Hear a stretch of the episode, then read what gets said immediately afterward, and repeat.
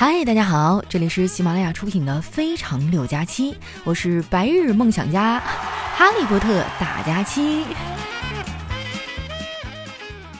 这两天啊，我周围的人都在看世界杯。说实话，这届世界杯挺好看的，毕竟在现实中啊，你可看不到这么多愁眉苦脸的有钱人。这届世界杯啊，据说花了两千二百个亿，卡塔尔的这些土豪们啊，甚至为了世界杯造了一座城市。开幕式我看了哈，可以说是非常的豪横了。还有人截了一张世界杯开幕式的场地，然后说：“真不错呀，就是这么大的地方不拿来当方舱，可惜了。”据说这次中国队啊也进了卡塔尔世界杯，只不过呢是中国基建队，就是去搞基础建设的。世界杯开幕以来哈，最热闹的地方就是彩票站了，天天人爆满呢。丸子也想买张彩票凑个热闹，他一开始呢想买沙特，幸好被我给劝住了，要不然他现在可能就发财了。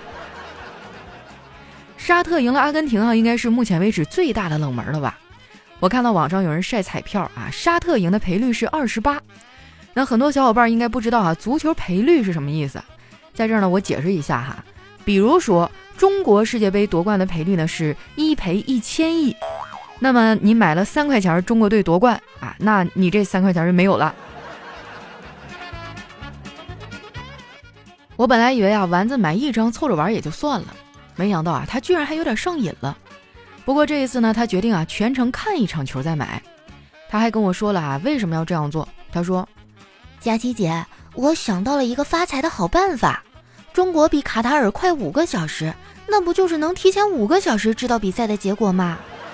所以啊，我只要看了比赛，那这买彩票不得赚疯了呀？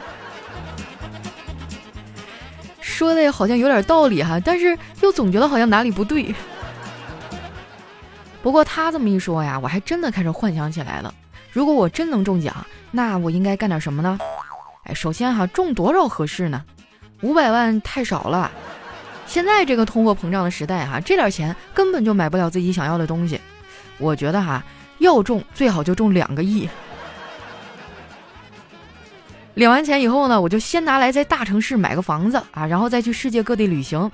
我有好多粉丝啊，都在国外生活或者留学，哎，我就去找他们，省得人生地不熟的被人欺负。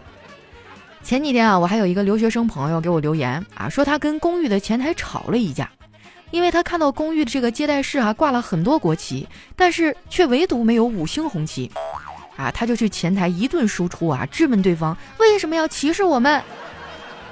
结果前台默默听了半天啊，然后弱弱地说：“这个这个是世界杯参赛国的旗帜啊。”买完这些呢，我还要买下暴雪的版权，哎，不知道能不能成哈。不过呢，我之前看到有个网友说自己有内部消息，他说拼多多哈已经在和暴雪谈了，有百分之九十九点九九九的概率拿下。剩下的百分之零点零零一呢，可能需要大家砍一刀吧。如果我中了两个亿啊，我还要请我的朋友们吃顿大餐啊，尤其是得好好请请丸子，这孩子太不容易了。昨天我们办公室聚餐，我们都到了，就丸子还没来，哎，我们就等啊，结果没忍住啊，很快这菜就让我们你一口我一口，还吃个底儿掉。那家饭店的服务员呢特别勤快啊，吃空一道菜呢，他就撤一个盘子。等我们吃完，这桌子基本上也收完了。这个时候，丸子来了，进来了一个一个劲儿说对不起哈，让大家饿着肚子等他了，实在是有点过意不去，然后就说哈，让我们点菜，这顿他请。后来我们都没有说话哈，然后默默的拿起了菜单儿。那一顿饭啊，花了丸子一千多块钱，我估计他到现在也想不明白啊，为什么能花那么多。等我那两个亿到账了啊，我肯定把他这顿饭钱给他报了。如果这钱下不来啊，那就只能他自己担这个费用了哈。其实这样也行，对他也有一定的好处，因为孩子呢通过吃鱼油啊、坚果、鸡蛋来提高记忆力，而成年人呢往往都是通过吃亏。丸子呀，其实在生活中没少吃亏。前天上班啊，他迟到了一个多小时，被领导狠狠地批评了一顿。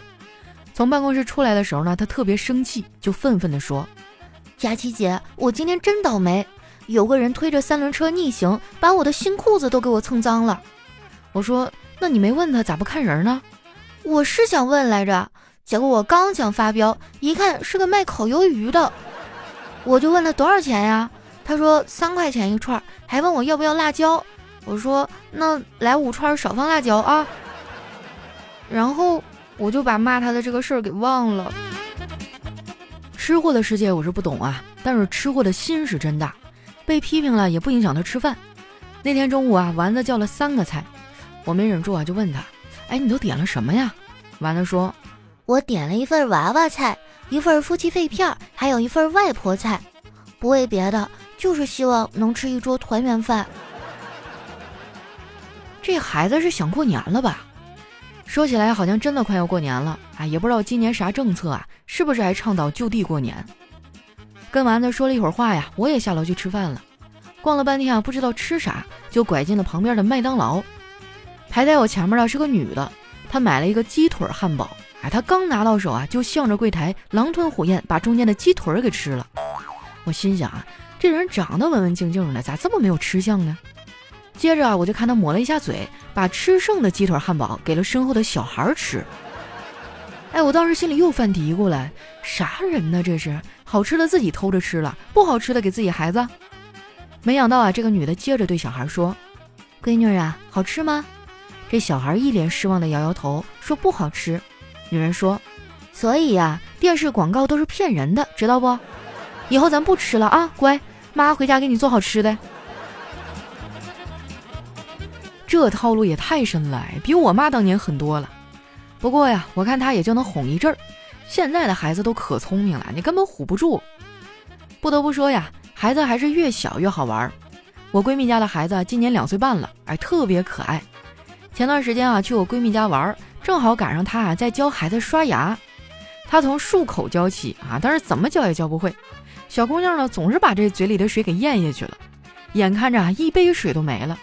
我闺蜜不想放弃啊，就想再教一次。没想到啊，小丫头拍拍自己的肚子说：“妈妈，你刷吧，我我饱了。”这孩子也太逗了吧！我感觉这孩子啊，应该是随他爹了。他爹的基因太强了，他家老大呢也跟他爹长得一模一样，妥妥的是一个搞笑男呐。晚上吃完饭啊，我们几个闲聊，不知道怎么的就聊到了生死。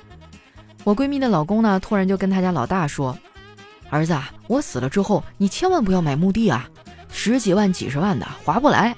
你到时候呢，就买个车位，把我挖个坑啊，埋里面，省钱还能增值。你晚上回来倒车呀，爸还能帮你看着点儿，指挥一下。更重要的是，再也不会有人试图占咱家车位了。这大哥的脑回路也是与众不同哈。之前呢，我就发现他这优点了。当时呢，我还在跟前任谈恋爱。只不过已经到了平淡期，俩人呢也没啥话好说。我前男友啊也试图改变这个现状，不过都不太成功。后来呢，我们俩就去我闺蜜家做客，看人家俩人挺恩爱的呀。我前男友啊就借着真心话大冒险的引子问了一个问题，他说：“哥，你觉得情侣之间没话题了该怎么办呀？”闺蜜老公说：“这个简单啊，没话题你就找茬惹他生气，然后再哄他，这样啊一天嗖的一下就过去了。”这些直男真的太气人了！我之前上网啊，就遇到过一些直男问的有关女生的问题啊，就刻板印象特别严重。昨天我刷短视频啊，还有个男的问：“都说女人天生没什么方向感，是真的吗？”然后下面点赞最多的一条评论还是这么写的：“当然是真的呀，你没看女人一进商场就转不出来了吗？”这位大哥啊，真的是太小看我们宅女了，我们从来就不会转不出来。因为我们压根就不去。我发现啊，这几年我的购物习惯发生了巨大的变化。以前呢，我都是缺啥了去网购平台买，现在呢，我都是刷着短视频或者直播之后莫名其妙的下单了。我感觉啊，我现在好像都有肌肉记忆了，没事呢就会刷会儿短视频呐，坐电梯啊、等公交啊这些空档的时间啊，都会不自觉的拿手机来看短视频。刚刚啊录节目录不下去了，我还刷一会儿呢，我就刷到一个题目，还印象特别深刻。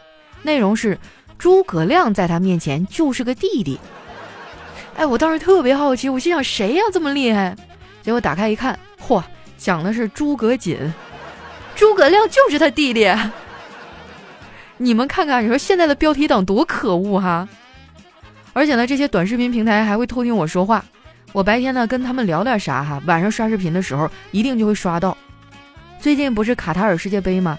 我天天都能刷到卡塔尔相关的故事啊，什么卡塔尔王妃是中东武则天啊，啊，什么卡塔尔的人一天只工作三个小时啊。当时我就笑了，哼，仨小时都不够我每天通勤的。我还刷到卡塔尔开局输球之后啊，这个土豪们回家的场景，一水的豪车呀。本来挺开心的我，这眼泪瞬间就含眼圈了。但是我拼命的仰着头，没有让眼泪掉下来。倒不是因为我多坚强，而是因为我人在上海。那句老话说得好啊，北上广不相信眼泪，江浙沪不相信邮费，黑吉辽不相信棉被，渝川贵不相信辣味，还有月桂穷不相信冬天今年能到位。话说回来啊，我确实很羡慕有钱人啊。不过羡慕归羡慕，我也不会做出啥出格的事儿。我一直都觉得啊，开局手里拿到什么牌不重要，重要的是要认真玩，不能轻易放弃。因为如果从生死的角度来讲，人生没有赢家。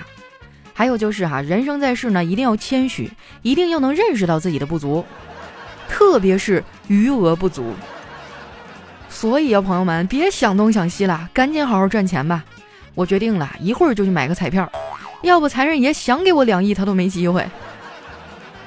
节目的最后呢，我们一起来做个梦吧，就是如果你们有两个亿，哎，你会选择怎么花呢？大家可以天马行空畅所欲言哈，把你的想法写在评论区，我会在下期节目里哈来和大家分享。那今天我们的节目就先到这儿啦，不要忘了关注我的新浪微博和公众微信哈，搜索主播佳期是佳期如梦的佳期哈，我在这里等着你们哟。我们下期节目再见。